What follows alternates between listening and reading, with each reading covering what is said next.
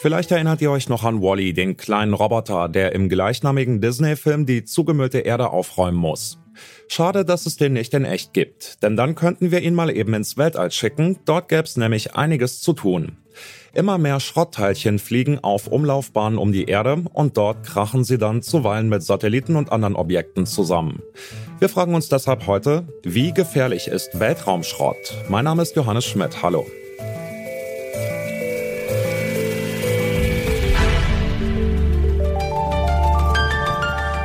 Zurück zum Thema.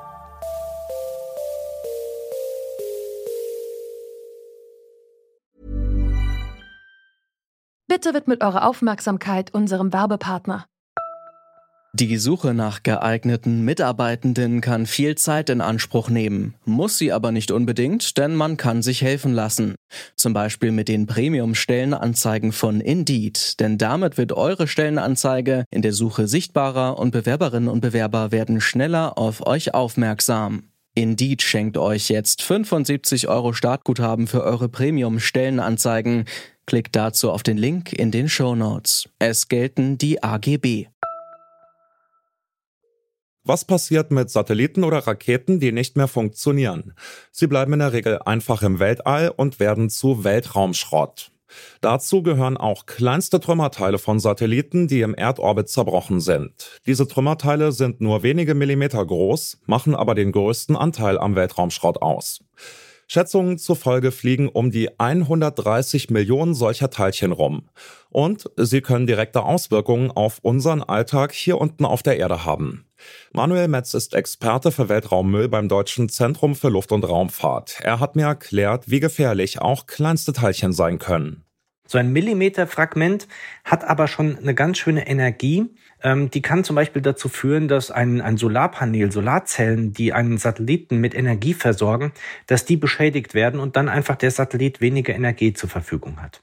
Und die Energie, die so ein ein Zentimeter großes Objekt hat bei der Geschwindigkeit im Erdorbit, ähm, die reicht aus, um einen Satelliten zu zerstören. Ähm, Sie müssen sich das so vorstellen, wenn ein ein Zentimeter Aluminiumkugel einen Satelliten frontal trifft, dann setzt diese Aluminiumkugel dieselbe Energie frei, als würde ich eine Handgranate in dem Satelliten zünden. Und das zeigt einfach, wie gefährlich auch die kleinen Trümmer sein können.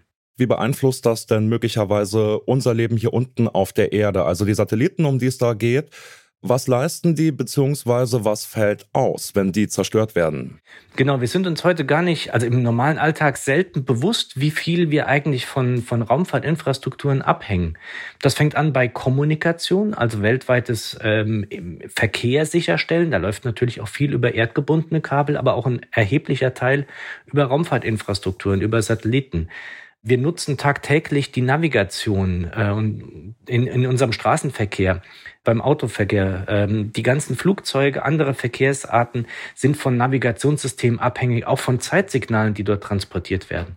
Und dann eben auch die ganzen Anwendungen, die wir nutzen, äh, die mit Erdbeobachtung zu tun haben. Sei es ähm, Wetterdaten, die gesammelt werden, sei es Daten über die Entwicklung der Atmosphäre oder allgemein ähm, den globalen Klimawandel. All das wird durch Satelliten bereitgestellt. Und wenn es dort eben zu einem Ausfall kommt, dann kommt es zwar nicht vielleicht zu einem Totalausfall, aber es kann eben sein, dass einzelne Dienstleistungen, einzelne Dienste, die wir benutzen, dann eingeschränkt werden könnten. Welche technischen Möglichkeiten gibt's denn, um den Müll wieder einzusammeln? Also ich habe da ganz verrückte Sachen gelesen von Netzen oder sogar von Echotechnik. Was halten Sie da für vorstellbar, um diesen ganzen Schrott wieder aus der Umlaufbahn rauszukriegen? Genau, das ist eines der wichtigsten Punkte, um das wir uns auch, auch äh, kümmern, auch in internationalen Gremien. Vielleicht vorweg, das Allerwichtigste ist, und das ist nicht anders wie bei dem Müll auf der Erde, das Allerwichtigste ist, Müll zu vermeiden. Das heißt, dafür zu sorgen, dass Satelliten am Ende ihrer Lebensdauer entsorgt werden und eben aus dem Erdorbit innerhalb einer gewissen Zeit verschwinden. Und wenn man sich dann um das Thema Aufräumen äh, beschäftigen will, na, das ist tatsächlich nicht ganz einfach. Dafür braucht man wirklich ausgeklügelte technische Lösungen.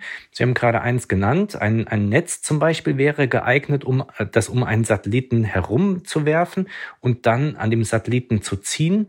Oder es werden gerade auch Technologien entwickelt, einen Satelliten zu greifen. Das heißt, das sieht so ein bisschen aus wie so eine Krake, wie so ein Tentakelarm, der dann den Satelliten fixiert. Und dann kann ich eben diese Satelliten zum äh, Wiedereintritt, zum Absturz in die Erdatmosphäre versuchen zu bringen. Auch wenn Weltraumschrott gefühlt extrem weit weg ist. Wenn er auf Satelliten im Weltall knallt, dann kann das direkte Auswirkungen auf den Alltag auf der Erde haben. Zum Beispiel auf den Straßenverkehr oder auf das mobile Internet. Wie lässt sich sowas verhindern? Bisher gibt es keine übergeordnete internationale Behörde, die dafür zuständig wäre, den Weltraumschrott in den Griff zu kriegen. Und das bedeutet, die einzelnen Betreiber, die Satelliten ins All fliegen lassen, müssen sich immer absprechen, um Kollisionen zu verhindern. Und das wird zunehmend wichtiger, weil immer mehr Satelliten auch von privaten Betreibern ins All geschickt werden. Ein Beispiel ist das Projekt Starlink der US-amerikanischen Firma SpaceX, die Elon Musk gehört.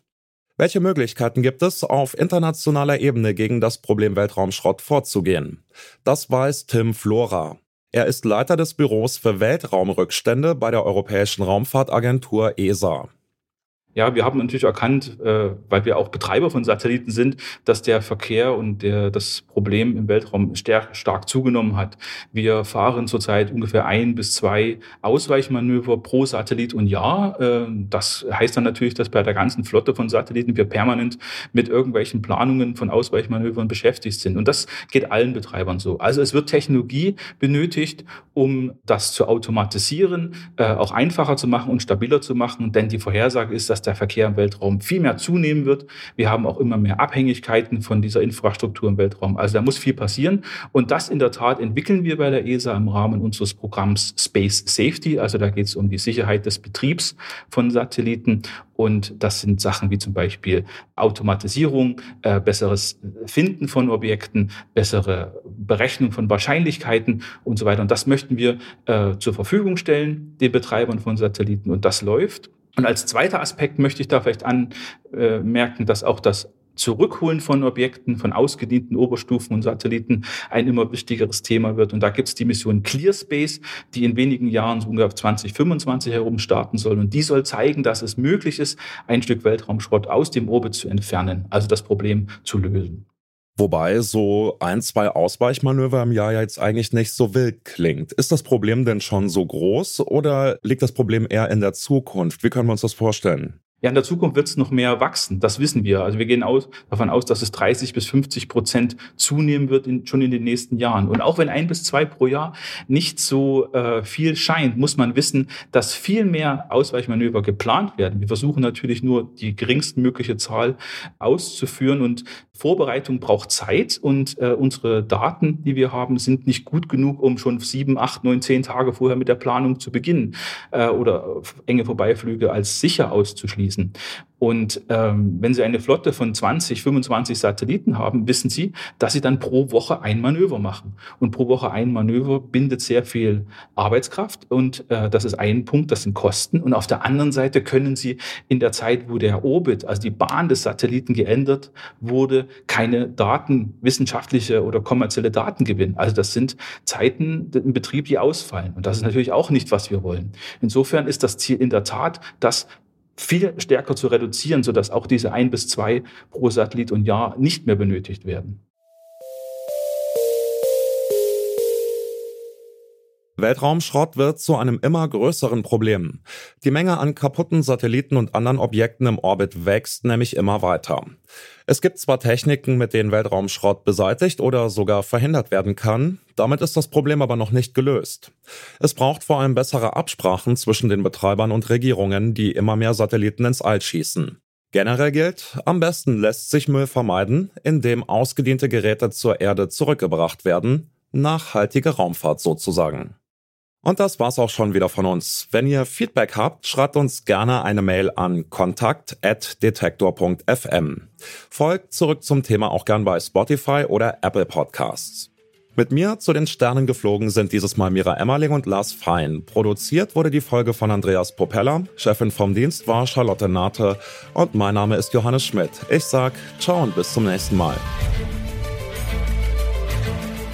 Zurück zum Thema vom Podcast Radio Detektor FM.